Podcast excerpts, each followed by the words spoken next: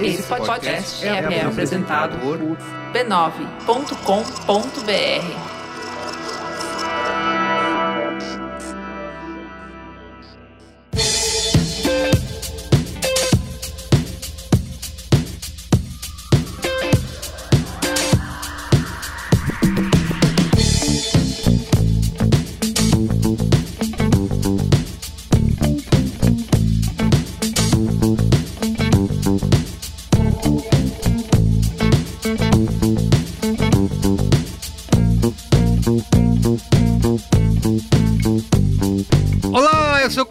Merigo, esse é o Braincast número 501. Finalmente, passamos do 500. Cruzamos a linha? Cruzamos a linha, tô feliz com isso. Então, muito bom. Marco Melo, e aí, Marco, tudo bem? Tamo aí na atividade, né, meus camaradas? Muito bem. Anitta Efraim, e aí, Anitta? Que saudade! Como vai? Vocês não imaginam o prazer que é estar de volta a esse podcast. Muito obrigada pelo convite, pela deferência para falar sobre esse assunto, porque todo mundo sabe. Quem ficou mais triste com esse assunto? Anitta, vamos chamar. Obrigada, obrigada. Quem ficou mais impactada, né? E perdeu as esperanças no futebol. Anitta, ela mesma. Muito bem. Temos também aqui Iago Vinícius. E aí, Iago, como vai? Tudo isso aí que a Anitta falou, linda introdução. Pode vir sempre, viu? Semana que vem também de volta. Eu concordo com tudo, menos a parte do Santos. Eu tô preocupado, mas não tão aflito assim. Muito bem. E Luiz Assuda. E aí, Luiz? E aí? O Luiz, agora que ele tem áudio, né? Tem vinheta, fica é, esperando virou pra. É, né? virou. Exato. Esse programa virou essa bagunça. Muito bem, ó. Estamos reunidos aqui para falar hoje sobre a ascensão das bets, né? Das casas. O meu também é bet, vai é, exato, isso programa. aí. As casas de apostas esportivas que a gente aqui no Braincast já tava há algum tempo para trazer esse papo para cá e tentar discutir um pouco o impacto, né, das bets aí no mundo do futebol, da mídia, da publicidade. A gente tava a gente tava tentando um patrocínio de uma bet, nenhuma é, topou, a gente resolveu aqui falar sobre isso A gente vai se vingar agora. Foda-se, agora eu vou falar mal mesmo. Tá, tá em tempo ainda, viu, gente? De vocês barrarem aqui, a gente pode até tirar do ar Dependendo da proposta. Isso aí. Eu se tomo a... amarelo antes dos 10 minutos, se precisar. Tá? Se até amanhã, meia-noite, chegar alguma proposta, a gente cancela esse programa e, e, grava outra coisa. Mas. É isso. É isso. A gente tava com essa pauta aqui há algum tempo engatilhada, mas agora, né, com a gente viu. Porque assim, a gente viu nesses últimos anos essa explosão na popularidade, né, das apostas, tanto aqui no Brasil quanto no mundo todo. Eles se tornaram um, um femônimo um fenômeno, né, no Brasil todo, no mundo todo. E a gente também tava para falar sobre isso, até do não só do da aposta em si, mas de como que esses caras estavam dominando a mídia, né, patrocinando clubes, patrocinando canais, patrocinando sites, não ainda podcasts, mas se quiser entrar em contato liga pra gente. Só que nessa semana aí, né, nessas últimas semanas surgiu aí esse caso de do escândalo, né? Quem diria, né? Como o nosso amigo Cris Dias bem lembrou, quem diria que apostas a torto e a direito iam gerar.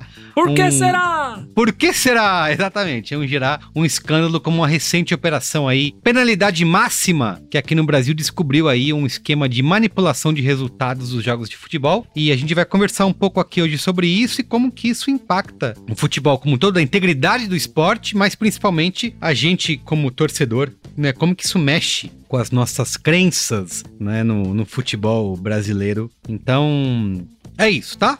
Vamos falar sobre tudo isso e muito mais. É isso. Mas antes. Mas antes. Mas antes. Ó, Acesse podcasts.b9.com.br ou procure por B9 aí no seu aplicativo favorito para você ouvir todos os nossos podcasts aqui da rede B9 de podcasts, inclusive aqui no B9, aqui no Braincast, aliás, temos dois episódios agora por semana. Eu gravei mais um Braincast Zip, que é um episódiozinho compacto, curtinho, eu, aqui, vocês aí. No, só, só Luiz Assuda, Luiz Assuda pode ouvir. Todo o resto pode fechar os ouvidos.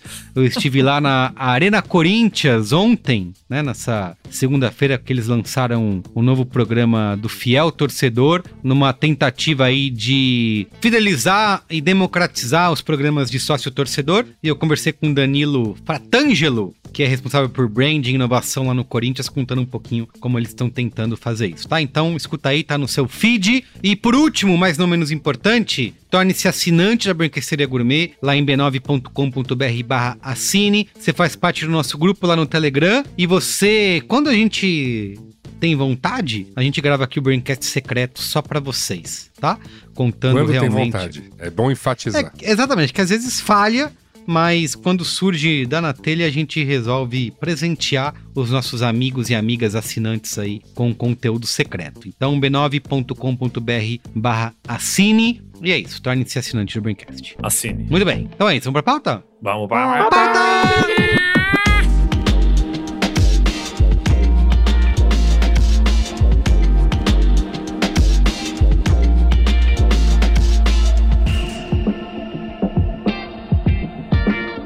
bem, gente, acho que tem muitos pontos pra gente discutir aqui nessa pauta de hoje, mas eu queria primeiro começar com a entender o impacto geral que isso teve em vocês, né, como não só né, analistas, jornalistas do futebol, comentaristas do futebol, mas como torcedores. Eu sei que a gente já viveu isso lá em 2005, né, quando tivemos aí a máfia do apito, né, naquela Uhum. reportagem que foi é, da revista Veja, que o André Rizek publicou. Isso já foi um baita de um escândalo na época, e os torcedores ficaram, os, os juízes ficaram muito marcados, né, nesse período. Eles entravam em campo sendo xingados, já porque a torcida estava bastante desgostosa, com já não precisa de muitos motivos, mas já estava bastante desgostosa aí com os juízes. Isso rolou e meio que passou, a gente voltou de novo, né, acompanhar o futebol, mas eu queria entender como que isso impacta vocês como torcedores. Eu já começo dizendo que eu é, é, tendo um pouco a me enganar, né? Falar, não, em casos isolados, né? Isso aí não vai dar, não é nada, isso aí não, não, não tá impactando, mas a verdade é que quanto mais se cavoca, mais se acha. Queria entender como que vocês estão se sentindo aí nesse momento. Quem quer começar? Cara, tô me sentindo deixa muito otária. né? Obrigada, eu já ia falar mesmo.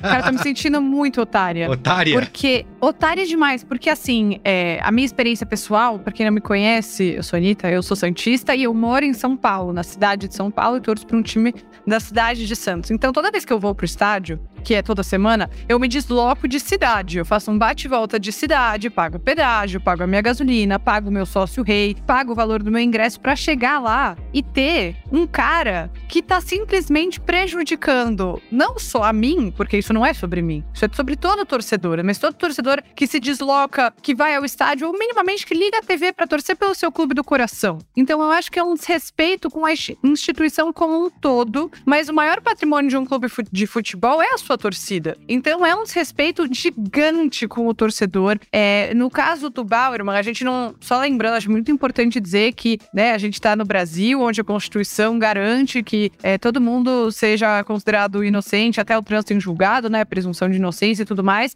É, mas as provas contra o Bauerman são bastante contundentes. As conversas, ele negociando. Eu acho que é Anularam o contrato dele hoje, né? é, suspenderam. Por 30 Suspenderam dias o contrato suspenderam o contrato dele, porque o Santos está se resguardando bastante judicialmente, porque o Santos quer entrar, se comprovado, se ele for considerado culpado pela justiça, quer entrar com um processo contra ele para que ele pague a própria multa rescisória dele para indenizar o clube. Tá certo. O clube Lógico. tá saindo totalmente prejudicado, né? Prejudicado esportivamente, financeiramente. Mas eu acho que, acima de tudo, levanta uma suspeita em todo torcedor. To- Uhum. Qualquer coisa que acontece, e é até bem irresponsável que as pessoas fazem na internet, mas vou chegar lá. Qualquer lance que acontece, fala, hum, isso é estranho, hein? Hum, caiu um pix. Todo mundo fala isso. A hora que dá um lance estranho, hum, caiu cinquentinha na conta. Tem um perfil maravilhoso no Twitter que é. Parece aposta, mas é só ruindade. que é um monte de cara fazendo merda.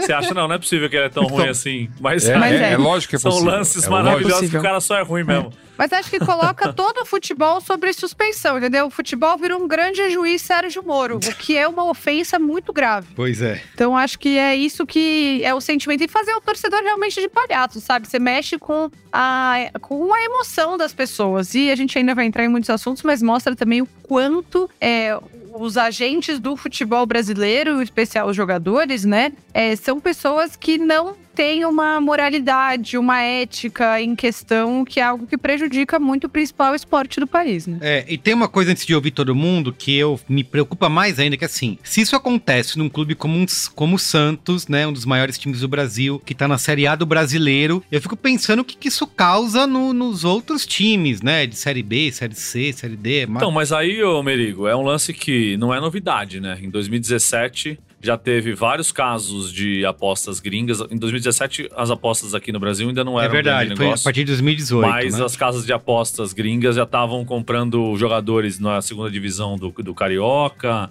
é, tentou Copa São Paulo Futebol Júnior, Campeonato Paranaense Sub-19. Então, isso já estava meio que rondando a- a- o futebol brasileiro, né? E quanto mais baixas as camadas, quanto menos ganham os jogadores, mais fácil é o aliciamento. E, inclusive, aliciamento de é, é, dirigentes, né? No Isso. Santos teve um caso, uma demissão de um preparador de goleiro que tentou aliciar uma, a goleira do Red Bull para levar uma levar vários gols no jogo contra o Santos. E isso foi no meio do ano passado. Ele foi demitido do Santos assim que aconteceu, mas para ver que realmente não tem novidade. Então, mas você imagina um time inteiro com, com salário atrasado, o cara chega pro clube, pro, pros jogadores e fala, ó, recebeu uma proposta aí pra quitar esse salário tudo aí se vocês entregar o jogo hoje por 8 a 0 Você acha que os caras que estão tudo fudido também, sem dinheiro, não vão querer resolver a situação? É, é muito, muito, muito E complicado. esse caso do Eduardo Bauerman, o, o Marco, me, quando eu ouvi falar dessa história, eu falei, cara, ele deve ter negociado uh, 500 milhões, né? Não, era Cara, 50, 50 mil 50 reais. mil. Não é? O salário dele é Não, muito mas mais aí que é isso, não é? Dentro de uma negociação de meio milhão, né? Esse que é o lance. Ah. Era um meio milhão pros meio apostadores, não para ele. escala... Não, não era um, tipo uma sequência de Não. resultados pra ele fazer. Não. Não. Porque Não. eu tava discutindo isso, inclusive eu fui, no, no sábado eu fui encontrar meu irmão aqui no Campo da Várzea, aqui na, na Casa Verde aqui, e eu tava lá sentado com um monte de velho lá conversando e tal, meu irmão foi embora, eu fiquei lá com os velhos sentados no bar conversando. E chegamos nesse assunto, né? E eu acabei falando, falei, porra, coitado do cara, né? Guardadas as proporções, o cara, é, o coitado sou eu, pô, agora cedo, vou não sei o quê, tô fudido, pago não sei quanto de aluguel. Falei, tá, tudo bem, mas guardadas as proporções, o que esse cara tinha pela frente, É. a esperança que ele dava pra família, a grana que ele, assim, Tem três filhos, ia uma filha ganhar né, nessa vida. Caralho. Exato, que ele ia ganhar nessa vida que a família inteira nunca ganhou. E o caralho é um coitado, porque ele cai num, num papo e cai num- num- numa armadilha. É, porque geralmente jogador de futebol não tem instrução, não, não consegue pensar no futuro e pensa mais no imediatismo. É, os caras não, não, não, não tem preparo nenhum. Geralmente o empresário é um amigo da família que não sei o que, que papapá. Então, para esses caras caírem nesse tipo de, de sedução do dinheiro fácil É. pra É. receber um amarelo ou pra conseguir dois escanteios antes do primeiro tempo, é muito fácil. Teve um que falou que nem sabia que era crime. Eu acho que o, Ah, é, o do verdade. É, Bragantino o. Vitor, Vitor Ramos lá. Não, tiveram dois É. que alegaram isso, E né? só, só pra. Eu, eu não, juro que eu não quero tomar o programa todo, mas eu conversei dentro do Santos com algumas pessoas Ah, sobre isso esse aí. caso. Informações Apuração. aqui.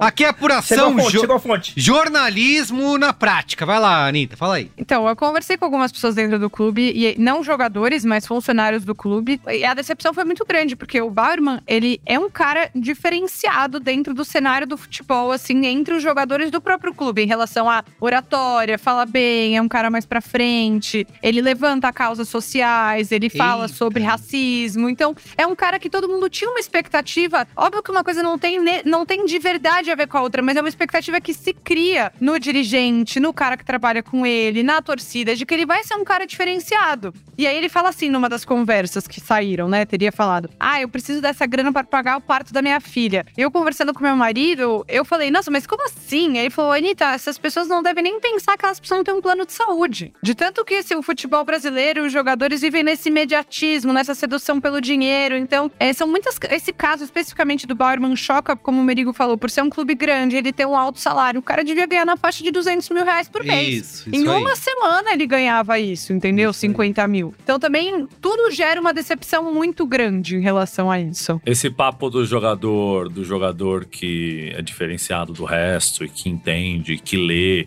A gente viu o Gustavo Scarpa caindo num golpe ridiculamente Exatamente. bizarro é de mesmo. um Exato. amigo, porque, assim, não, porque o, o Scarpa é diferenciado, porque ele lê livros, ele É, vê filmes, lê o livros. cara... Chega um Resolve cara com papapá na orelha, leva, leva 6 milhões, não tem jeito. Mas, ô, gente, eu acho que tem um pouco de. Tudo bem, eu acho que tem a questão da grana e tal, mas pra mim, pra essa galera. Não na galera da série C, série D e tal. Mas o, o Bauerman, pra mim, é muito mais um caso de. Cara, eu posso fazer, sabe? É possível, ninguém vai. Ninguém vai. A, a- a- o lance da impunidade acho que pega Outros muito. que eu conheço já fizeram. É, eu acho que e pega ainda muito não rodaram. isso. É isso aí. Eu acho que é isso que me preocupa bastante, assim, porque, é, primeiro que nós estamos é, é, é, se deflagrou um escândalo de corrupção e agora a gente vai ter é, uma mega cobertura. Aliás, parabéns aí à indústria de naming de operação policial, mais uma vez, um baita Sempre um acerto. sucesso, né? Você aí que dá os nomes, cara, me liga. E aí a gente tá num clima muito automático de, cara, vamos então pra cima dos jogadores. Os jogadores estão sendo muito responsabilizados e vão ter que ser responsabilizados. A gente vai ter que abrir essa caixa, mas isso não vai atacar o elemento novo. Acho que o que tá passando ao largo dessa, dessa conversa toda é que o que mudou, esse- isso já existe há muito tempo, mas o que mudou é a ascensão de plataformas que facilitam essas apostas, que de- é, tornaram o esquema muito mais facilitado e muito maior em volume. Sem regulação, Então, né? Vamos- Sem regulação. Chegaram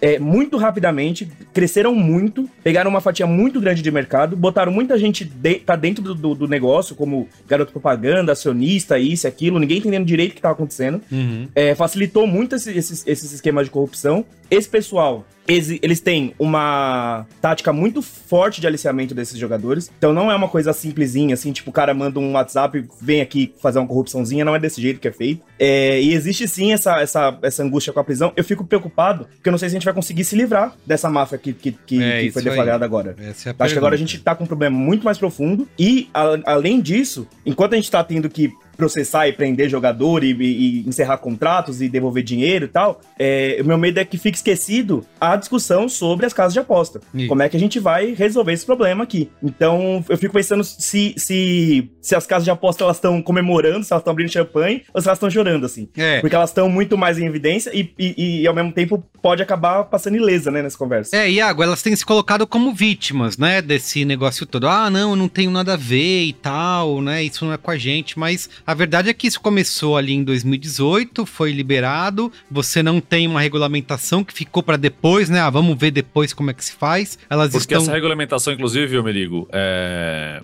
Na verdade, quem, quem deixou entrar o lance das casas de aposta foi o governo Temer, né? Isso aí, 2018. Ele que liberou, e aí depois o governo Bolsonaro lavou as mãos, como É, fez. ele- eles com ah, é, muita aceitaram coisa, né? mediante a condição de que seria regulado em até dois anos. E não Isso. foi. Exato. Esses dois anos passaram e não aconteceu nada. E é, e é muito doido, né? Você vê o, o Paulo Guedes aí, que é todo liberalzão, que quer não sei o quê, que papapá. Caralho, isso aí, eu tava vendo uma estimativa que é tipo 10 bi por ano se você fizer um- uma 15. regulação. Então, assim, dá muito bilhão pro, Dá agra- bilhão. agradando o Ciro Gomes. Isso. Dá bilhão pra caralho. E os caras assim, não, deixa isso aí, deixa isso aí, deixa os caras ganhar dinheiro e, sabe, sem, sem um mínimo de, de pensamento de que é uma mina de dinheiro essa porra. E não é só isso, né? Na verdade, tem toda uma questão do consumidor também que pode sair muito prejudicado pela não regulamentação, porque hum, você, se você tem um problema com casa de aposta hoje no Brasil, você não tem com quem reclamar. Não adianta você ligar o Procon, porque como elas não são regulamentadas,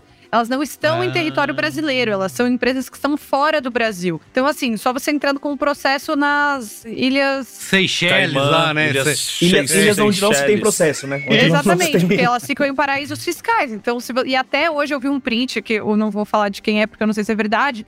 Mas o influenciador divulgou aí uma bet da vida, o cara teria ganhado 15 mil reais e o site nunca pagou. E o cara foi reclamar com o influenciador. E o influenciador falou: não tem o que fazer. Então, assim, Paciência. então é muita. E eu até tava refletindo bastante sobre essa coisa de, tipo, o que os influenciadores têm aceitado é, fazer propaganda sobre, sabe? Porque eu acho que quando você tá tentando entrar nesse nicho de influenciador, tem também uma questão de status. Você ser patrocinado por qualquer coisa que seja, te dá um status, não é só uma questão de dinheiro. Sim. Né? Porque às vezes o retorno é baixo. Tipo, ó, você ganha uma porcentagem se alguém fizer uma aposta, não sei o quê. Eu não sei como é, porque eu nunca recebi sequer proposta de casa de aposta, então eu não sei como funciona. Mas é, as pessoas elas aceitam sem essa responsabilidade, sem ter informação. E eu tava ouvindo hoje o Angu de Grilo, o podcast que eu amo muito, Flávio Oliveira e Flávio Bela Reis, Oliveira. são tudo na minha vida. E a Flávia Oliveira estava dizendo que também entra uma questão de saúde pública, porque jogos de azar têm uma tendência as pessoas se viciarem nisso. Então, se Isso você aí. tá Exato, deixando cara rolar no território proíbe o uma coisa que não tem, não dá retorno pro governo, colo- as pessoas não têm nenhuma segurança é, enquanto consumidores daquele produto supostamente de entretenimento, e você tá colocando sua população em risco. Você proíbe o bingo, mas como o Marco ia falar, mas tá rolando solto essa possibilidade de aposta. Uma aposta que você consegue ficar apostando durante o jogo e que ainda é manipulado. Ou seja, é tudo um absurdo. Brasil. Exato. Mas o esse você falando de influenciadores e tal, a, primeiro que assim, a propaganda do, do- das casas de aposta um negócio muito, muito agressivo, né? Muito agressivo. São super produções, É. super é, é, influenciadores, ex-jogadores. Ex- Ex-jogadores acharam um nicho pra Até pra tá em jogadores, né? evidência, né? É isso. tá Jogadores, ex-jogadores, Aquela então, propaganda é isso. horrorosa do Marquinhos, pelo amor de Deus, aquilo deveria ser crime Pois contra é. a humanidade. Pois é. Que antes era o Marcelo, enfim. E eles agora estão in- indo em cima de páginas de Instagram, essas páginas engraçadinhas. Que Você pode ver botam que tem um monte de meme selinho, né? um selinho azulzinho. Verdade. E outra, eles, eles sabem onde que eles pegaram? Tanto que o Antônio agora, ele vê esse logo nessas páginas aí, ele fala assim, olha quem tá aqui. Ah, não sei o que, bet, porque a gente baixou, ele queria muito ver o Sonic, ter um arquivo do Sonic pra ele assistir aqui em casa. Eu fui na- no- nos meios aqui que eu consigo e baixei uma cópia do Sonic. E, cara, tinha propaganda no meio do filme, da, da porra da Bet. Caralho. Os caras estão patrocinando pirataria pra colocar. Então, assim, é, é, o bagulho é muito louco. Os tentáculos estão aí por todos os lados. E, parece que eles usam o código Caplausos do The Sims e fica com dinheiro infinito, né? Tipo, não acaba nunca essa porra. Toda vez é uma ativação nova e muito caro, É. assim, tudo muito caro. Não, e ganhe 100 reais de bônus, ganhe É 2 isso. mil reais de bônus, Isso, ganhe não sei aí. quanto de bônus, e recebe no Pix, e não sei o que, aposte a sua mãe, dê seu cachorro de entrada. Caralho, é muita facilidade pra você entrar num mundo que é um bagulho super complexo, né? É, É, claro que é, claro que Fala aí, é fácil, Luiz. gente. é, cla- é claro que seria fácil. Fala aí, Luiz, você tá muito Eu quieto. Amei essa risada de vilão. É claro que é fácil. É lógico que seria fácil, gente. Esses- tipo, não tô dizendo que não tem empresas sérias nesse meio, pode até ter, mas se você quiser lavar um dinheiro global, vamos dizer assim, de coisas escusas como máfia, tráfico, entre outras coisas, que negócio você recorreria? E esse é um meio que, como vocês mesmos disseram, o dinheiro gira em paraísos fiscais. Então, torrar dinheiro, fazer as pessoas entrarem nessa e, enfim, lavar uma, mais uma, uma montanha de dinheiro faz todo sentido pra mim. Eu queria perguntar pra você, Luiz e Assuda, tam- também Aham. todos os aqui da mesa, sobre essa questão do, da presença das bets em todo lugar, né? Como o Marco falou. Então eles estão, eles patrocinam jogadores, patrocinam clubes, estão em todos os as mídias, canais de TV, sites. E uma coisa que mais me preocupou nesse início é a questão da autocensura que acaba rolando, porque, pô, essa galera tá girando um dinheiro muito grande pra todo mundo, né? Pra jogador, pra clube, pra canal de TV, pra jornal, pra tudo mais. Então, como que eu vou é, investigar e apontar o dedo pra essa galera? Eu acho que isso só foi possível porque, assim, é, isso começou a, a operação aí, penalidade máxima, né? Começou com uma denúncia do presidente do, Vina, do Vila Nova, né? Lá de, de Goiás, né? Denunciou o jogador Romarinho, mas eu acho que é, isso só foi possível porque atingiu um clube como o Santos, né? Logo aí de início, porque senão acho que isso ia ficar à margem da cobertura da mídia, sabe? Só que você não tem como ignorar que um jogador do Santos estava envolvido nisso, então isso acabou ganhando aí um pouco mais as páginas dos jornais e dos sites da TV, mas me preocupa essa autocensura que pode rolar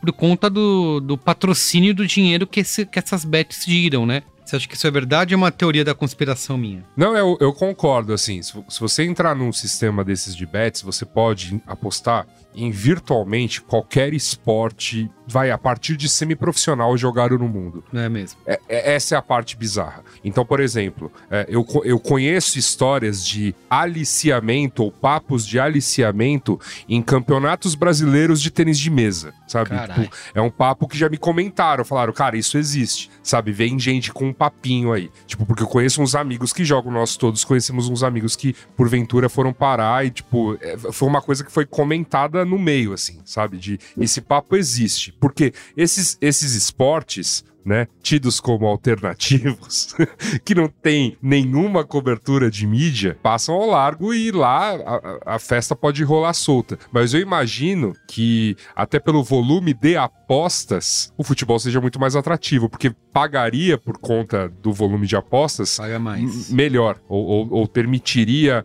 a casa de apostas fazer odds mais ousados, né? Aquela coisa de pagar 20 para um, pagar não sei quanto para um, é, em relação a alguns resultados absurdos, né? E futebol não tem jeito, chama mais atenção, tem o maior volume de apostas, é um.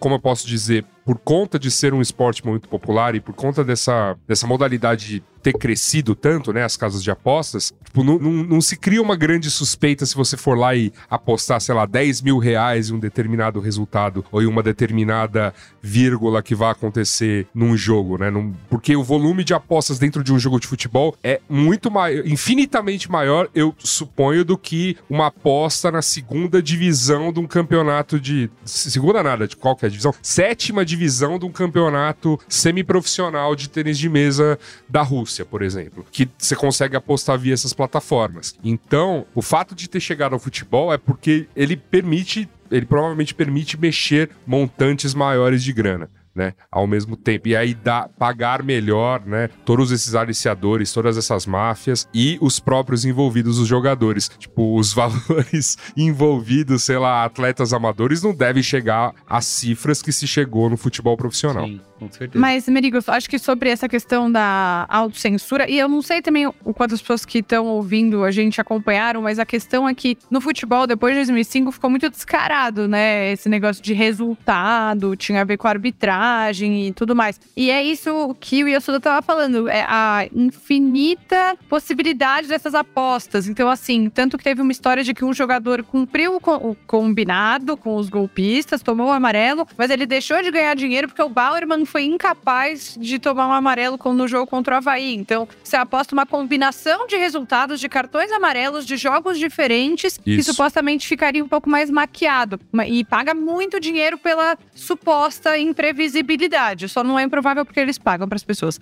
Sobre essa questão da autocensura, eu tive essa impressão de que sim, é, as emissoras de TV demoraram mais para falar sobre esse assunto. Tava rolando bastante na mídia escrita. É, o UOL foi o que mais cobriu o caso de perto inicialmente e depois as TVs foram começando a desenvolver mais esse assunto. Eu tive sim essa percepção. Acho que corre sim esse risco porque tá cada vez mais difícil para as televisões, para os canais de TV conseguirem grandes patrocínios para financiar as grandes coberturas que fazem, porque requer muita equipe, requer deslocamento, é viagem, é muita grana. Uhum. E as casas de aposta acabam bancando dos principais canais. Cara, é assim, você vê na TV falando sobre denúncia de manipulação de casa de aposta, você vai pro intervalo, tem três comerciais de casa de aposta diferentes. É Exatamente. bizarro. Vale dizer que, juridicamente, as casas de aposta são entendidas como vítimas dessa situação, porque como elas pagam muito pela imprevisibilidade, quando você manipula, o dinheiro sai delas. Então, supostamente, elas estão sendo prejudicadas. Mas uma reflexão importante é até que ponto também elas trabalham para evitar isso.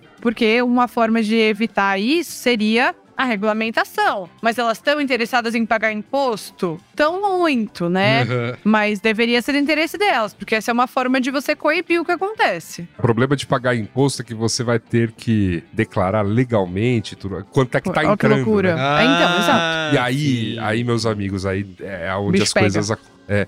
E, e, assim, para não dizer que não existe nenhuma regulamentação, existe alguma regulamentação. Tinha que ter uma pequena porcentagem do lucro operacional dessas empresas destinado a do- dois fundos, e ambos ligados ao esporte. É um, um acho que é direto ao, ao futebol e um do Ministério dos Esportes. Que é o que a Caixa Econômica faz com as loterias dela, né? Isso, Elas basicamente. são um fomento de cultura e esporte É. e um monte de coisa. Pra você ter uma abertura de jogos de azar, você tem que ter uma contrapartida social. Não, isso pra quem tá se perguntando por que, que jogos de azar são proibidos e ah, as bets são, são liberadas, é porque eles, essa lei colocou as bets no território das loterias, né? Que é um, um lance público, então elas podem atuar. O Iago ia falar, fala Iago. Eu, eu, inclusive, acho que é, é, é bacana, a gente pode até falar depois disso, dessa proposta que, que foi de, de, de MP, que foi mandada, vai ser votada agora no Congresso e tal, porque pra gente é, discutir se é o bastante, se é suficiente, se é isso que a gente precisa fazer, se tem que tirar a opção de é, aposta por cartão amarelo, se dá pra, o que, que dá pra fazer pra gente coibir mais o- o- os efeitos disso. Mas o que eu fiquei, fico pensando é, se essa operação é, crescer de uma forma exponencial, que pode acontecer, a gente pode achar esse fio, puxar esse fio e ser uma coisa muito pior, é, vocês acham que isso pode penalizar os resultados da- das casas de aposta? Você acha que elas vão sentir na, na, na fonte? Você acha que pode passar o boom? Porque me parece até que talvez não. Porque assim, eu vejo as pessoas começam a apostar no joguinho aqui, no outro ali, e lá dentro tem muita coisa acontecendo, né? Tem é, aposta em tênis de mesa, Isso. aposta em xadrez na Rússia, e eu vejo. é, é, e eu não quero aqui ficar falando, ah, é a porta de entrada para drogas mais pesadas, não quero entrar nesse discurso, mas existe de fato, porque de fato, assim, quando a gente discutir essa pauta no passado, a gente ia falar sobre como as bets funcionam, né? Por dentro das bets. E é um caso de sucesso de, de UX e marketing e tudo muito facilitado, inclusive para você apostar em outras coisas. Existem joguinhos embarcados dentro dessas plataformas, onde você é, é literalmente azar, assim. Você, você entra lá, você põe um dinheiro e você tem que adivinhar em qual número vai parar, porque aí você ganha e tal. É, e aí a é galera. cassino, é cassino puro. Exato, e aí, aquela questão da micro-recompensa, né? Eu vou querendo cada vez mais, cada vez mais, e aí eu vou, vou, vou indo pra esses lugares. Então eu imagino que talvez não, assim, acho que é, é, não, não ia ter ser feito de prejudicar muito profundamente as plataformas, porque elas já têm várias outras estratégias além do futebol. O futebol é onde elas ganham a- o, o- o grosso do dinheiro. Mas ali dentro ainda tá rolando um monte de outras coisas. Sim. Então, assim, e eu não sou anti-aposta. Eu não sou, inclusive, quem quiser fazer um fezinho aí comigo, adoro jogo do bicho, tinha que legalizar. mas é, eu acho, até porque eu acho que a gente não vai conseguir parar isso já.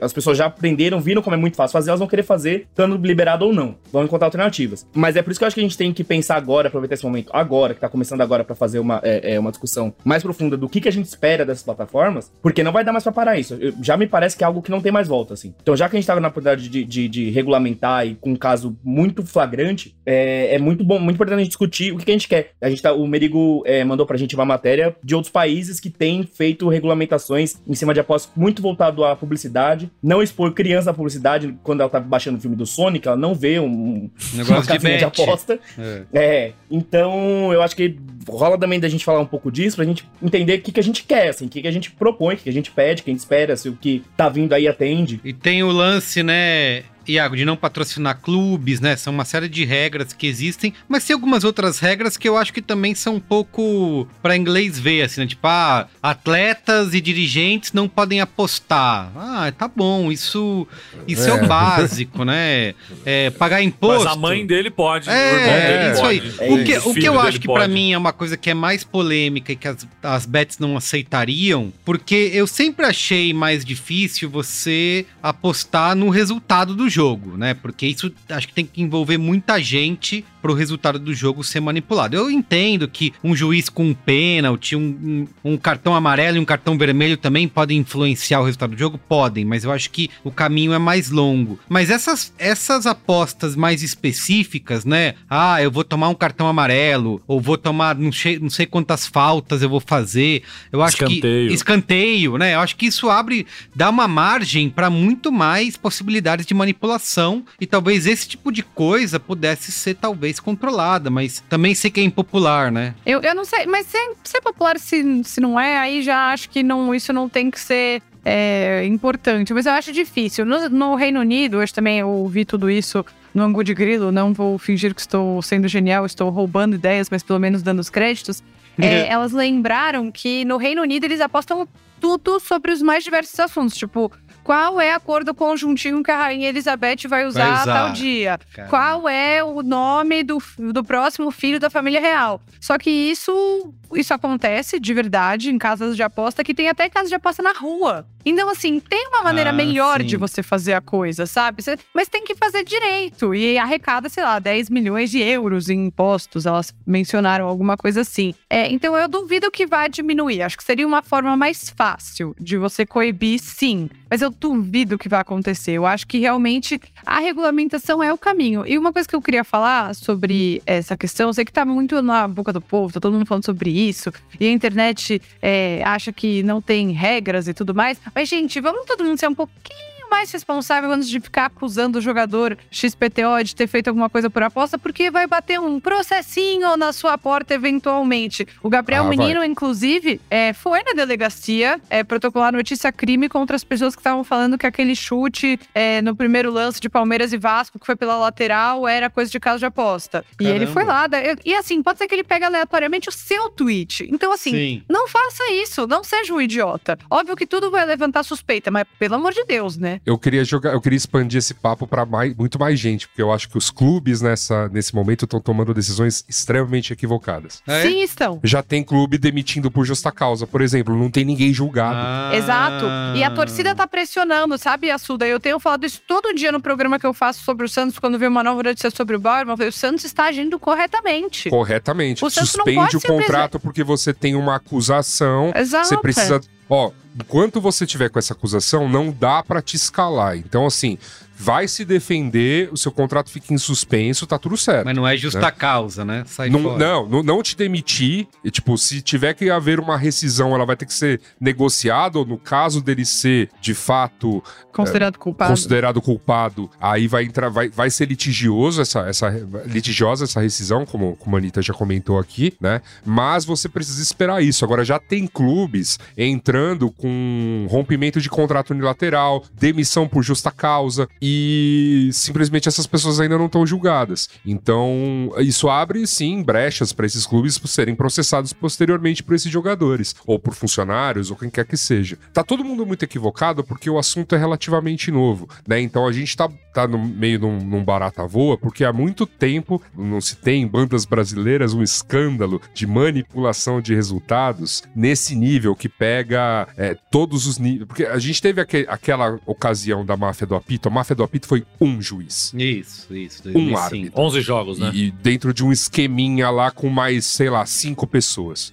Um juiz. Então, assim, ah, e, e por que foi mais fácil pegar o juiz? Porque, cara, o número de juízes é muito menor que o número de jogadores, né? Enfim, pegou um só e já deu aquele, aquele celeuma todo. Agora a gente tá falando do escândalo que de saída já tem, né? Oito atletas envolvidos, né? Essa lista tende a aumentar. E aí isso me faz lembrar escândalos do esporte nessa, dessa mesma pegada que houve em outros países no passado, né? Da- na, mesma, na mesma toada, assim, apostas, manipulação, jogador recebendo um pra fazer um determi- uma determinada coisa e alguns escândalos quando se tornaram públicos, né? Tiveram comoções nacionais nos países em que eles aconteceram. A Itália tem, tem um caso, né, famosíssimo dos anos 80, né, que envolveu muitos jogadores, envolveu clubes, teve rebaixamentos, foi, um- É. foi, um, foi, um, foi um escarcel, baniu muita gente Não, do a- esporte. A, Juventus foi rebaixada aí, não tem quanto tempo? Tem 10 anos? pouco tempo, 5 né? anos, 8 anos, sei lá.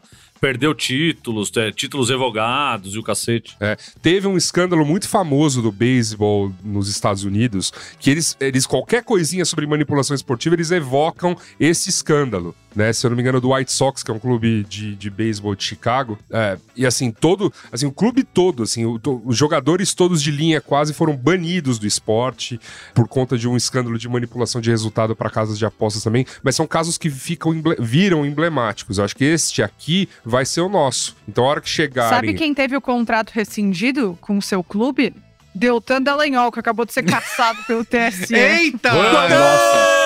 Champanhe liberadaça. Ai, A justiça eu- existe. Confirmado. Eu tenho que, eu tenho que, eu tenho que pegar mais um whisky aqui, meu Deus do céu. Desculpa te interromper, Assuda, mas Não, eu, que eu queria parou o pegar programa, deixa. Isso? Notícia Vai- em vai tempo real. Pu, pu, pu, Eu devia ter apostado. Eu devia ter apostado, eu devia ter apostado. meu Tava Deus. rico agora. Muito bem, ó. Que demais. Antes da gente continuar, eu perguntei aqui pro Juca Kifuri sobre que, que ele achava dessa influência das bets e se esses escândalos de manipulação iam afe- afetar a crença do torcedor. Que, como eu falei, eu tento me manter. Não, não é nada. Eu vou continuar acreditando sempre, porque essa é a minha droguinha. Então, ele mandou um áudio aqui pra gente. Vou tocar aqui pra vocês ouvirem. Olhe, abalar é claro que de alguma maneira sempre abala a credibilidade do jogo quando você vê tanta sujeira em torno dele. Mas por experiência própria eu te diria que a paixão pelo futebol é tamanha que o torcedor acaba passando por cima disso. Acaba passando por cima porque quando a bola rola, ele volta a ser uma criança ou um adolescente e tudo que ele conhece de bastidor termina esquecido. É claro que depois que o time dele perde, com uma falha terrível de algum jogador, ele passa a achar isso como desculpa para justificar a derrota, o que é muito ruim para o futebol e é muito ruim para os atletas honestos, que podem errar e erram e nem por isso estão vendidos. Mas não é o primeiro escândalo que abala o futebol, nem é o segundo, nem é o terceiro. Eh, Eu, por exemplo, convivo com isso desde 82, quando dirigia Placar, e nós denunciamos a existência da chamada máfia da loteria esportiva. Então foram denunciados 125 pessoas, entre jogadores, árbitros e cartolas e quadrilheiros. Depois, em 2005, tivemos o caso da máfia do apito, do Edilson Pereira de Carvalho, que envolvia, além dele, árbitro da FIFA, mais um árbitro e quadrilheiros de apostas clandestinas. Agora já temos aí 16 pessoas, entre jogadores e quadrilheiros, denunciados. Enfim, eu diria que mancha, mas não chega a botar em risco o futebol. Muito bem. Vocês concordam aí com essa afirmação? Eu vou bizar comentário que eu já fiz em Braincast passado, mas é que eu fico lembrando de novo daquele programa que a gente fez sobre o barômetro da confiança, porque me parece incrível como a crise de confiança ela, ela, ela vira o, o cerne da questão ali. Porque fica isso, né? Bom, se ganhar, bacana que ganhou, a gente comemora e, e, e abre champanhe e tal. Menos Deltan Dallagnol não vai mais poder fazer isso. Mas é, se perde, volta aquela sombra, né? Toda vez vai voltar isso, vai ficar sempre aquilo ali. É, a gente começa a ficar meio paranoico com tudo, assim. E acaba criando uma, uma, uma sociedade da paranoia. E é engraçado porque, tipo, é devido ao fato da gente conhecer coisas, da gente tornar essas coisas mais públicas, a gente publicizar isso mais, divulgar isso na internet e tal, não sei o que lá. Isso faz a gente confiar menos, ao invés da, da verdade fazer a gente confiar mais, assim. Então, existe uma, uma, um trabalho que tem que ser feito de como os clubes, e que não vai ser feito, não acredito que os clubes brasileiros vão, vão ter essa atitude, vão ter essa estratégia, de, de mostrar a lisura da, da, da participação, de mostrar como eles estão coibindo esse tipo de, de prática, de mostrar como eles estão é, agindo para que isso não aconteça, não só punindo quem faz. Aqui a gente não vai fazer, aqui é o, o Brasil é o país punitivista, os clubes mais punitivistas ainda. Eu, eu, eu gosto dessa, disso que o Juca fala, que, bom, na hora do futebol a gente esquece, mas depois quando a gente perde a gente lembra, porque esse foi um caso, né? Depois vai ter outro. E, vai, e isso vai ampliando a mancha cada vez mais, assim. É, até porque quem tá fazendo todo esse aliciamento, esse escândalo de corrupção, não são, me parece, amantes do futebol, pessoas que, sabe, são torcedoras históricas do Santos que querem manipular resultados para ganhar. São pessoas que estão envolvidas em outros tipos de escândalo, que vão tentar fazer aliciamento e vão precisar mexer com esse, esse dinheiro de outras, outras é, é, ferramentas. Então, é, por isso que eu digo assim, esse caso ele, ele é emblemático porque ele tem muito de futebol, mas ele tem muito de, de, de, de, de sociedade de... atrás dele, assim, tem Sim. muito do país que a gente quer construir atrás dele. E a gente não vai se livrar disso, né? Assim, independente de regulação ou não, é, o popular veio para ficar e a gente vai ter que tentar se, se adaptar a isso, né? Mas eu acho que uma regulamentação pode tornar as coisas um pouco mais razoáveis. Será que e, com a regulamentação, difícil. o pagamento de impostos, eles vão conseguir dar esses patrocínios para tantos clubes? Sei lá, 19 clubes da Série A eram patrocinados, são 20 clubes. Será que eles vão conseguir patrocinar tanta televisão? Na Premier League, eles fizeram um acordo, por exemplo, entre os próprios clubes e levaram para o governo de que não pode, a partir do ano que vem, sei lá, não vai poder patrocínio master, só um patrocínio menor. Então, uhum. Então, assim, eu acho que a regulamentação vai tirar um pouco do poder financeiro deles e talvez isso, sem querer parecer liberal do que eu vou falar, aconteça uma autorregulamentação é, desse sistema todo. Vai diminuir um pouco. Eu acho. Uma possibilidade, não tenho certeza disso. Tô ventilando aqui. É o efeito cigarro, né? Você para de botar cigarro em tudo quanto é canto, cinema e os caralho, e hospital, deixa de ser descolado fumar cigarro. Agora, quem quer ir lá se matar, fica à vontade. Be my guest. Paga 12 conto no maço. É isso. Paga o dinheiro que você quiser, vai ser feliz, tipo, mas isso hoje em dia não, não tem mais um estímulo ao, ao consumo de cigarro, como tinha antigamente. Então, isso é, é, causa, faz mudanças, né? Então não dá pra gente ficar só de, olhando assim pro teto falando, ah, nossa, que coisa, né? Crimes ocorrem, né? Que, mais uma vez. Tem que meter a mão. É, é regulamentação, a regulamentação de várias, vários aspectos que envolve a questão de apostas, envolveria várias leis. A SMP, por exemplo, está mexendo em um único aspecto, né? que é o aspecto tributário uhum. das, das bets. Uh, existem vários, existem diversos outros que precisam começar. O, o de comunicação é um deles, e eu vou concordar aqui. Eu não, eu não, não acredito que vai ser autorregulamentação, não. Vai, vai ser uma, uma lei mesmo, impedindo, é, é, sendo, sendo apostas algo destinado a maiores, tem que ter horário, não pode, ah, sabe? tem, tem uma série de coisas que, tipo, não pode, você não vai poder anunciar no.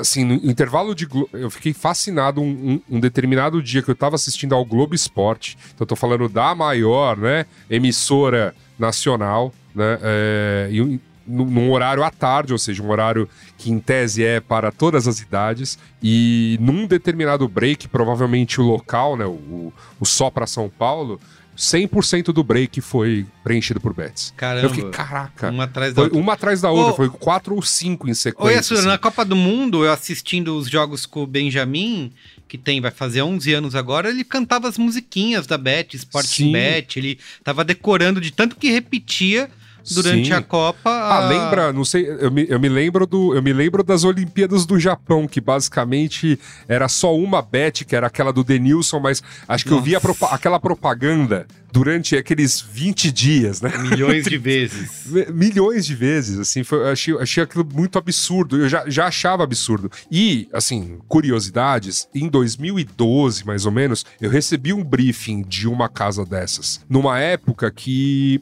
isso não era regulamentado, e eles trabalhavam com uma brecha. Brechas existiam, a gente pode fazer um programa sobre brechas aqui, né?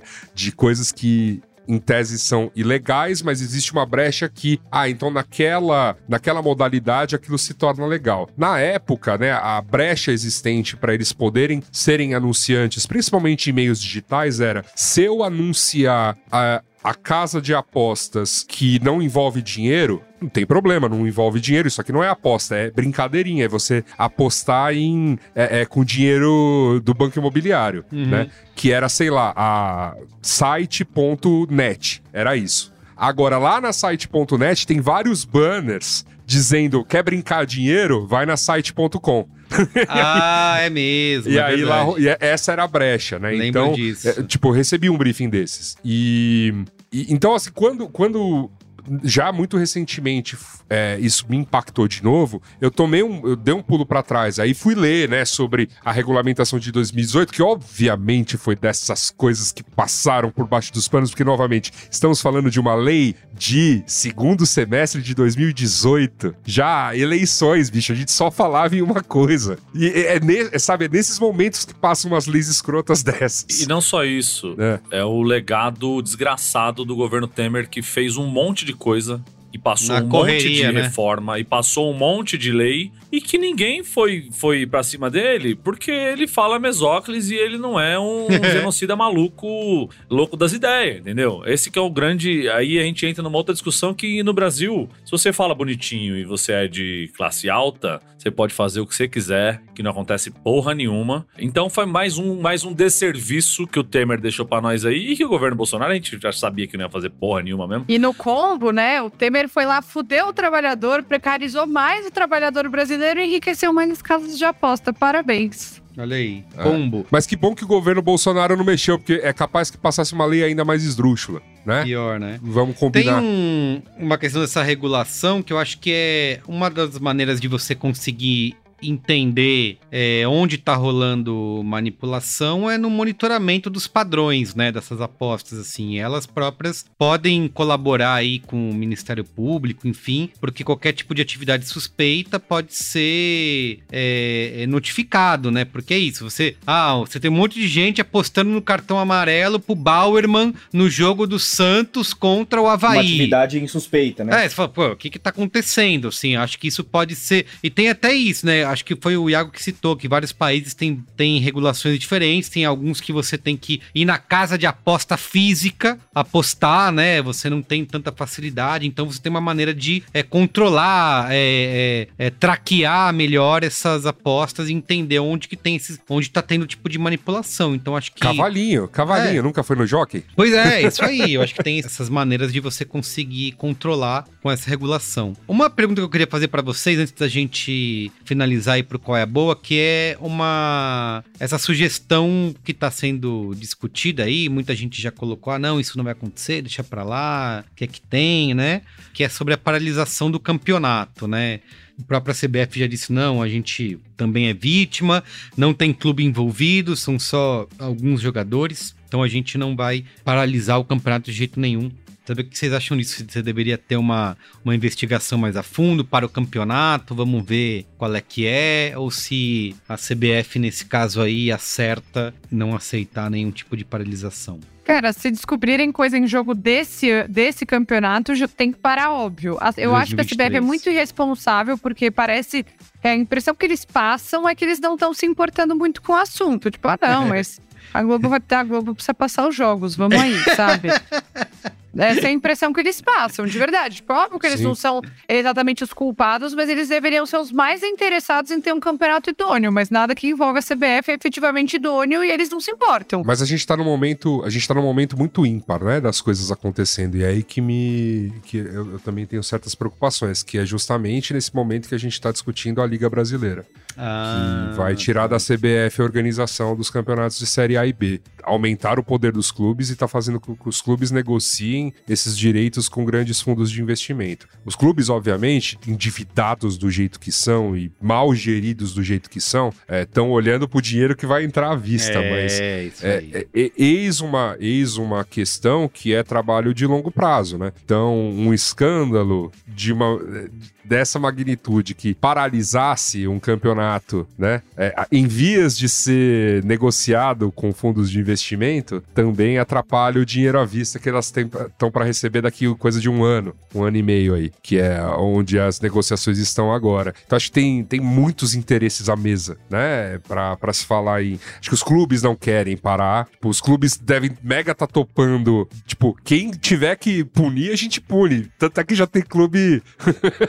Rifando É, o jogador, né? Rifando É, o jogador, joga exatamente. É, Não- é, manda por justa causa, não quero nem saber. Pode banir do futebol. Joga na quero- fogueira e Joga bora. na fogueira, é, exatamente. Não quero essa treta pro meu lado, porque aí sim a gente tá falando de muito dinheiro, né? É, o- aquele cálculo anual do que os clubes teriam a receber versus o que eles recebem hoje é uma, é, é- é- é uma grana muito ridiculamente maior, assim, né? Então, nesse. Acho que é um ponto que tá pegando com clubes de Série A e com clubes de Série B, né? E quando a gente vai para as divisões inferiores, essas coitadas, esse aliciamento, em, principalmente em ligas menores, aí não deve mudar tão cedo, porque justamente porque essa negociação, esse, essa nova liga brasileira, ou tudo, toda a modernização que está sendo proposta no futebol brasileiro, não vai mudar a realidade das divisões lá de base. Tá piorando, né? Na realidade, vai menos incentivo ainda para clubes que hoje tem- mal e mal e tem condição de pagar salário mínimo para os seus jogadores, com contratos geralmente de três meses, que é o quanto dura o ano deles é, para jogar. Agora, para os clubes grandes, né, vai ficar essa blindagem. Não, a gente é patrocinado pelas bets, a gente investiga e já rifa os jogadores, a gente cuida. Não, não- vamos, vamos atrapalhar, não. Isso aqui é um negócio sério, né? Me parece que tá rolando um pouco disso também, desse interesse todo aí, a mesa para não estar se discutindo. Vamos parar e, e discutir isso com calma. Mas, claro, eu também tenho que dar o braço a torcer aqui em relação a qualquer uma delas, que neste momento nós temos uma acusação e tá se investigando, né? O campeonato deve parar por alguma coisa que realmente já tenha um- um pelo menos alguma questão aí no trânsito em julgado um pouquinho mais avançada. Muito bem. Então é isso que quer adicionar mais uma coisa ou vamos pro Eu tô disperso já. Essa notícia do Dallagnol acabou com a minha participação aqui no programa. Eu, te- eu tenho só mais um comentáriozinho, Por porque favor. acho que fica um. A Anitta deu um puxão de orelha bom aí na, na, na- na CBF.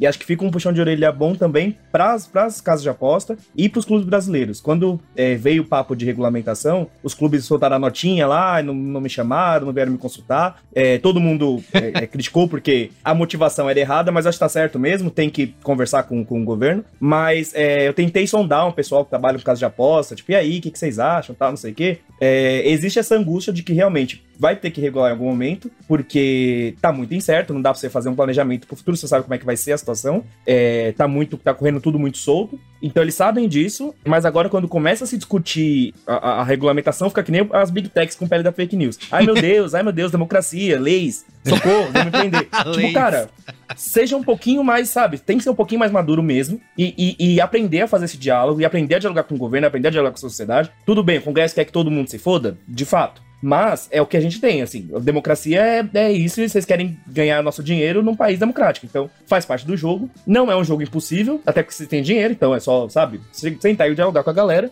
É, E a gente precisa culturalizar um pouco mais isso, assim. Não dá pra gente ficar com medo de coisas que a gente sabe que tem que fazer. Parece eu. Eu sou assim, eu, eu tenho que fazer um trampo chato lá, ficar, ai meu Deus, sofrendo. Eu vou ter que fazer. Então eu tenho que. Não dá pra ter um comportamento todo sabotado, assim. Então fica essa, esse puxão de orelha também de, de é, abrir esse canal de diálogo com o poder público. Porque senão eles vão fazer, o Haddad vai fazer a lei que ele quer. O Haddad adora fazer leis, ele é viciado. Então, assim. Viciado em fazer leis. Eu confio, eu confio. Se o Haddad tá fazendo, eu confio. E já regula bingo, já regula outras coisas também. Profe- Já Exa- faz um é, é pacotão. Porque esse é lobby de, de, de cassino, gente poderosa É. por trás, mexendo nisso aí. Então tem que falar, a gente vai ter que mexer nisso. E regular o jogo do bicho aí no meio do caminho, se der. Aí tá mexendo no vespeiro. Então é isso, vamos pro qual é a boa? Vamos pro qual é a boa, vai. Qual é a boa? Qual é a boa?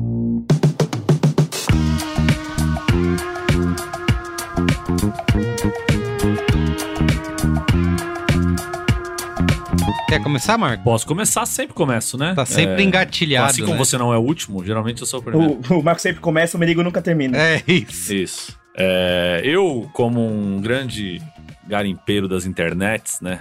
E venho aqui trazer pra vocês sempre um o melhor de um pequeno submundo da internet que são perfis de Instagram, perfis de TikTok. Às vezes, quando, quando eu entro no TikTok, eu não, não, não entro todo dia. Esse é um perfil que é meio híbrido Instagram, TikTok e tal, e que tem me alegrado muito e tem feito dar boas risadas e risadas com informação, que é mais importante. Que é o perfil de um menino chamado eu não sei se é Demetro ou Demetro, acho que é Demetro, que é arroba o Demetro o com dois Os no final, é O-D-E-M-E-T-R-O-O. E é um maluco que ele fala de cinema, séries e essas, é, cultura pop em geral. Só que ele fala de um jeito muito maluco, com edição maluca, assim. Ele vai, aquele que fica falando. Foi aquele que você mandou o vídeo atrás, esses assim. dias no grupo? É aquele que eu mandei Ah, no vídeo é no muito grupo. bom, e é muito poucas bom. pessoas conseguiram apreciar É bom demais. o tamanho que esse moleque tem e o, o potencial que ele tem. Nem, nem é muito grande, assim, o perfil dele tem 14 mil seguidores Mas no, merece. no Instagram. E agora vai bombar. É, e espero que agora ele bombe, espero que ele chegue aí nos, no- no- na condição em que ele consiga ganhar dinheiro com isso, inclusive.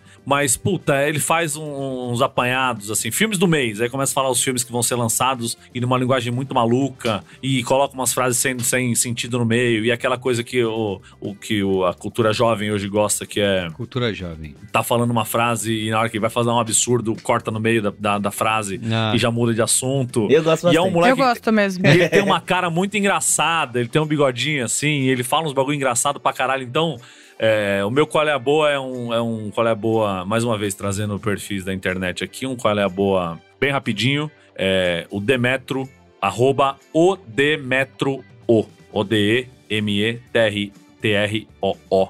O Demetro. Assistam lá, eu não tenho muito mais o que falar, assim. É só que o moleque faz um trabalho legal pra caralho, é engraçado pra caralho. E vocês vão se divertir com certeza. Muito bem. Quem mais tem qual é boa aí quer falar? Ah, já que o Marco falou de perfis na internet, eu vou falar de um perfil de uma artista que eu amo, que é o perfil dela no Instagram é arroba um tênis por dia e que ela faz ilustrações de tênis. E são muito legais e leva a gente a memórias maravilhosas. Recentemente ela fez uma ilustração da chuteira que chute e tal, então é, ela é ótima. Então eu recomendo que vocês sigam ela para trazer boas lembranças de tênis. Eu usava esse horroroso da Adidas aqui, quem lembra dele? Eu achava o máximo.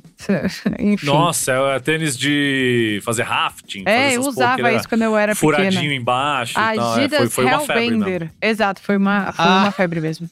Foi mesmo. E, Eu usei e também. também, bom, vou aproveitar da dica de um livro super aut- alto astral que eu li, gente, chamado Nazistas Entre Nós, do Marcos Gutermann, contando a história de nazistas que saíram da Europa para viver é, com a maior tranquilidade da América do Sul. Da e América ele vai do contando sim. as histórias desses nazistas. Então, assim, alto astral? Não, mas é bem interessante. Como o continente abrigou um monte deles, Exato. né? Até um Uhum. tempo desses. Muito bem. É, e a Sura? Tem aí? Lógico, Opa. lógico. Há alguns programas, porque aparentemente eu ando vindo muito aqui, né, menino Iago? Olha lá. Depois Eu fala que você vem de A gente tá pauta... habituê já. Isso. Habituê. Então. Não é nem É. pauta de SG e 5G, hein? É verdade, é. é. verdade. É, alguns programas eu mencionei aqui que a Prefeitura de São Paulo tava com uma ideia esdrúxula Ah, verdade. de fazer um evento no metaverso em Uhum. pleno ano do Senhor de 2023. graças a Deus, ou na verdade, graças à sanidade, acho que de algumas pessoas ali envolvidas no processo, né? Essa ideia caiu e teremos uma virada cultural. Né? A, aos Ô, Uma viradinha. Ô vai, Luiz, uma Luiz. Assuda, não é só a virada cultural no metaverso que caiu. O metaverso em si caiu. Caiu, caiu, Até o Mark caiu. Sim, sabe Zuckerberg o que já... de caiu? Deltan Dallagnol, o metaverso. Ai, então, era isso que eu ia falar. Sabe o que caiu? Deltan Dallagnol. Agora a gente vai poder falar, basta, eu fui de Deltan Dallagnol hoje, né? Isso, Tô muito é animada. Foi isso, Eu é. fui É de isso. Deltan. Dallagnol foi de Americanas. Não. Mas é isso, gente. O Deltan Dallagnol, esse NFT da política.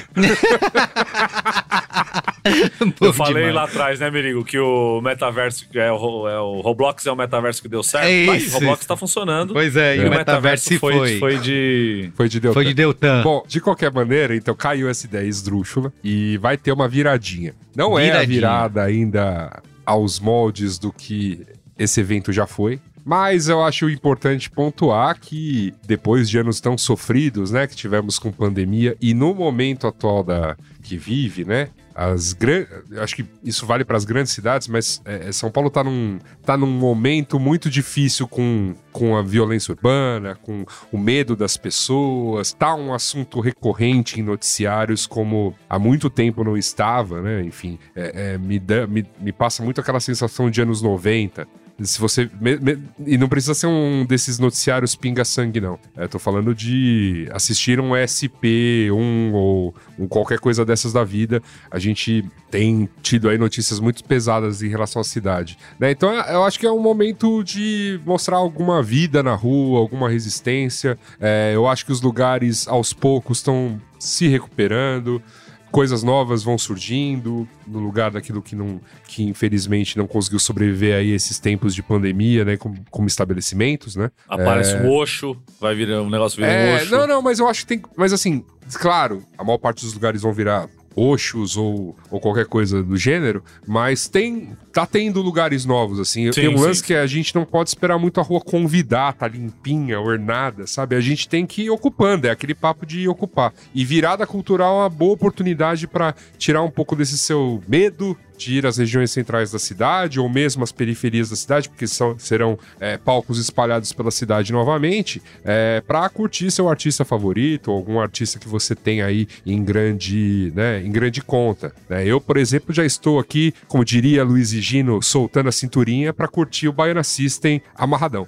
É, mas vão ter várias outras atrações. E eu falo isso mesmo sabendo que a gente tem ouvintes de diversos cantos do país, porque a virada cultural já foi, é, se eu não me engano, terceiro, o terceiro é, grande chamariz de turistas dessa cidade. Uma cidade que também está precisando voltar, né? Ainda que tenha assim se estabelecido no, no calendário nacional com alguns eventos para turismo, né? Como o Carnaval, como Fórmula 1 e, ta- e- e- e os próprios eventos corporativos. Mas a virada cultural era um ótimo motivo para se vir e curtir a cidade de São Paulo de uma maneira que era muito diferente, assim. Eu, eu torço para que esse, esse tempo volte, assim. Acho que a gente tá precisando de tudo isso. É por isso, né, não, não por um bairrismo desvairado, que esse é meu Qual é a Boa. Curta, se puder, a virada cultural nos fim, no fim de semana dos dias 27 e 28 de maio, aqui na cidade de São Paulo. Lindo. Muito bem. Ó, antes de Iago encerrar aqui, quero dar como qual boa. Eu, eu dei como qual boa aqui alguns episódios atrás o livro é, Babilônia, né? E falei que esse qual boa ia voltar em diversos momentos, porque eu tava consumindo várias coisas a respeito. E, e algo que eu fiquei é, bastante interessado é que é citado que um, um dos cometas, né, mais é, famosos aí do século XX, que passou aqui pelo, pela nossa geração em 1997. Ele só tinha passado antes nesse período da Babilônia, então há 3 mil, 4, 5 mil anos atrás. Em 97 ele ficou, pode ser visto durante acho que quase 18 meses, né? Ele ficou, é, ele podia ser observado no céu a olho nu, que é o Haley Bop. E ele vai voltar apenas quem quiser. Eu não estarei aqui mais, eu não sei vocês, né? Se vocês descobrirem aí al- alguma maneira. É, Eu vou fazer meu upload da minha cabeça Pode ser. pro, pra máquina. Já Isso. vai- tá aí, tá quase lá. Tá, tá quase lá a tecnologia, segundo me disse algum guru de, Olha aí. desses aí. É, pre- é previsto que o Haley Bop passe novamente aqui pelo nosso planeta, seja observável a olho nu em 4.385, né? Então, quem tiver aí nesse período pode, pode falar. Mas esse cometa que passou lá na época da Babilônia, ele foi responsável em 97 pelo maior suicídio em massa que aconteceu é, nos Estados Unidos, que foi da seita Heaven's Gate. E tem um documentário que está disponível no HBO Max, que é o Heaven's Gate, o culto dos cultos, né? São quatro episódios é, fazendo um exame aí de como que essa, essa seita que começou em 1975 é, e fez com que mais de 30 e poucas pessoas aí se suicidassem em 97, porque eles achavam que quando o cometa o Haley Bob passou, seria a nave espacial levando eles para né, para outro planeta. Então, é, eu tinha visto isso na época do, do que eu tava lendo sobre, Babi, sobre a Babilônia, e aí fui assistir ao documentário, e ela nesses quatro episódios traz um pouco aí essa, é, esse retrospecto aí desse culto, e traz um pouco também de como que esses cultos acabam se formando, e como que pessoas que são, né, teoricamente super bem informadas, elas acabam se juntando e acreditando nesse tipo de coisa. Tem alguns especialistas ali tentando analisar o que, que que é uma lavagem cerebral e como que isso é feito. O que é interessante desse documentário é que ele mostra que nada é de uma maneira por impulso, né? Ninguém de repente tá lá, se viu, ah, caiu na, na, na, no papinho da galera e se matou. Não, é tudo feito de maneira muito bem pensada e planejada, muitos anos de conversa até eles chegarem a essa atitude extrema. Então eles tentam entender um pouco ali de como que isso, de como que isso acontece, tá? Então o meu qual é a boa é o documentário documentário Heaven's Gate, O Culto dos Cultos, que está disponível na HBO Max. Iago, por favor, finaliza aí. Bom, como eu não posso dar de qual é a boa, pesquisem a hashtag Beyoncé no TikTok, fiquem vendo todos os vídeos da turnê nova. Por que não? vivendo só pra isso. Eu arranjei tempo, apesar de estar bem obcecado com isso, pra dar mais um qual é a boa de, de livros. Esse é bem especial para mim, na verdade, de um, um ponto bem pessoal mesmo. É, o livro, é um livro novo, um lançamento aí que tá chegando, já tá entrando nas livrarias, chamado A Travessia, foi, acabou de ser publicado pela editora Metanoia. É, a autora é Cleo Abeni Martins, que por acaso é a minha Lorixá, minha mãe de santo, né? Ela é, além de mãe de santo, sacerdotisa de candomblé, advogada e tal, ela tem uma carreira de escritora já de muitas décadas aí, tanto de livros de, de pesquisa, de teologia do, do, do candomblé, dos orixás, uma, uma grande defesa nesse sentido, como também, e me parece que ela foi a primeira a fazer ficção a partir da, da nosso, do nosso mundo, do nosso universo, da nossa literatura e tal. Então tem uma vida aí de dedicação de obras é, dedicadas aos, aos orixás, ao candomblé, e aí ela se aventurou agora num, num, novo romance com uma nova cultura, uma cultura que está bem distante da gente, inclusive, então fica inclusive como um, conhecimento é, cultural mesmo, que é a cultura, a, a religião haitiana, os voduns haitianos, o culto de vodum no, no Haiti. É, ela transforma eles em personagens numa história que se passa em Copacabana, de uma senhora quase centenária, no meio da pandemia. E aí tem toda essa configuração meio mitológica, meio poderosa e, e, meio factual também. Acho que é um bom registro. Agora que a gente acabou de sair, né? A, a, o Tedros Adranon de Cropped acabou de decretar que tá liberado, tá liberado. o corrimão. É, então fica como um, um, um, primeiro registro aí desse momento, como foi passar por esse momento, as angústias, tudo que, tudo que, que atravessou a gente, quando esse vírus nos atravessou, e essa, essa, essa questão da fé, de como as coisas se entrelaçam, como uma cultura entra na outra. Ao mesmo tempo que tem os oduns haitianos, tem os orixás e tem santos católicos e espíritos. Então, uma, uma, uma grande celebração aí do, do, do, culto de crenças e da diversidade mesmo humana. E, e, enfim, questões de homossexualidade, adoção, vários debates ali se colocam para criar um romance, uma história que é de amor, mas do amor que você pode ter por você mesmo, assim, que você tem que cultuar tendo dois anos de idade ou tendo 98. Então fica aí a recomendação para vocês. É, leiam, me contem o que vocês acharam, mas gostem, viu? É, é proibido não gostar. E, e é isso. Então eu tô bem emocionado de dar escola boa aqui, porque é, é bom ver a, a, a, ascendência da gente alçando novos voos aí sempre. Repete o nome aí, Iago. Bonito demais. A Travessia, lançado pela editora Metanoia, a autora é Cleo Abeni Martins. Perfeito. Depois te mando o linkzinho pra fazer uma artezinha bonitinha. Lindo. Bom demais. Manda Ó, isso. Diga. Momento Faustão. Oh, eu tenho Faustão. também, eu tenho também. Estive na rua aí esses dias, né? Porque rolou o maravilhoso Feira da Reforma Agrária do MST, Movimento dos Trabalhadores Sem Terra. Aí lá você fez ali a festa. no Parque da Água Branca. E eu tive lá na sexta e no domingo para ver shows maravilhosos. O maravilhoso e talentosíssimo e o rei do pagode Jorge Aragão na sexta e no sábado, muita gente legal. No sábado, no domingo, muita gente legal, como minhas amigas Tulipa Ruiz, Lineker e o Lenine, Chico César, é, mais um monte de gente, Mestrinho, mais uma par de gente tocando lá, a Alzira, a Nelise, enfim, puta show, puta evento legal pra caralho, comida, bastante comida e, e produtos é, oriundos da- da- da- dos assentamentos do, do Movimento Sem Terra. Tudo maravilhoso. Fazia, fazia acho que quatro anos que não tinha, né? Ou três anos que não tinha a Feira da Reforma Agrária por tretas políticas, que a gente sabe como é que funciona, né? E agora que o Brasil voltou a ser Brasil, a gente pode ter esse tipo de evento de graça e para todo mundo para ajudar um dos movimentos mais maravilhosos que esse país já produziu. É, então, é, o meu Colé Boa também é um Viva o Sem Terra aqui, o Movimento Sem Terra. Quem puder apoiar, puder fazer as compras no Armazém do Campo também. Comprar. Movimento Compra Terra, boné. Armazém do Todo mundo pode usar Usa boné. boné. não compra tem camisa, essa, compra- É. Compra arroz orgânico, compra tudo lá. Ganhei. Eu Porque- não fui, mas Juva Lauer foi e ganhei vários cafezinhos. Os bichos são campo, brabo, é, vai na fé. E lá tive o prazer de encontrar brinquesteiros ilustres. O primeiro que me que falou um momento Faustão bastante alto e que assustou minha gata que tava comigo foi o Everton Nascimento, grande cara. Bastante mo- alto. Pediu o momento Faustão do jeito que tem que ser pedido.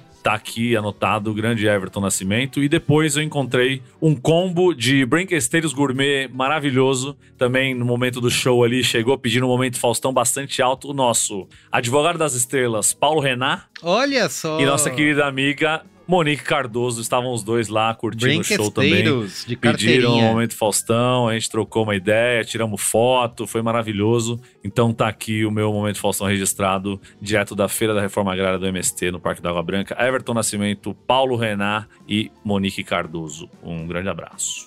Muito bom. Luiz Assuda, vai lá. Eu tenho, tenho um momento Faustão também. Não tem uma história aí tão eloquente, né? Mas estava eu no sábado voltando de um encontro aí com os amigos, né? Tinha, tinha ali tomado um negocinho ou outro, voltando de metrô, muito responsavelmente, entendeu? Porque Claro. esse negócio de beber e dirigir, você não Jamais. deve fazer. Não. né? Então eu estava voltando de metrô, olha só, então eu estava dentro de um vagão do metrô, quando fui abordado por um rapaz, e seu filho foi tão bonitinho, ele chegou assim, fala pra ele, fala pra ele o que eu te falei pra falar. Aí o menino ficou tímido, assim, tadinho. aí, aí o pai olhou e falou, bom, então tá, e falou eu. Aí ele pediu o momento Faustão como se deve, então fica aqui o abraço pro André Yamamoto, que eu encontrei num vagão de metrô, andando pela cidade de São Paulo. Lindo. Muito bem. Então é isso. É isso. É isso. É isso. Regulem. Gente, O, ó, o resumo é: regulem, Regulem. imposto. e compre e o MST. É nós que tá. E apoia a reforma agrária. Isso, E é. apoia a reforma agrária, Exatamente. Use É o dinheiro do imposto do jogo pra dar terra pra quem Comprar não tem. arroz. É isso. Muito bem, ó. Segue a gente lá nas redes sociais, arroba BraincastPod. Estamos no Instagram, no YouTube, no que mais? TikTok, no Quai, que lá tem cortes do Braincast, tem os Brain Cortes. E também, se quiser mandar e-mail pra gente, é no braincast.b9.com.br, tá bom? Gente, obrigado. Valeu. Valeu. Anitta, Marco, Yasura, Iago. Valeu, beijo. gente.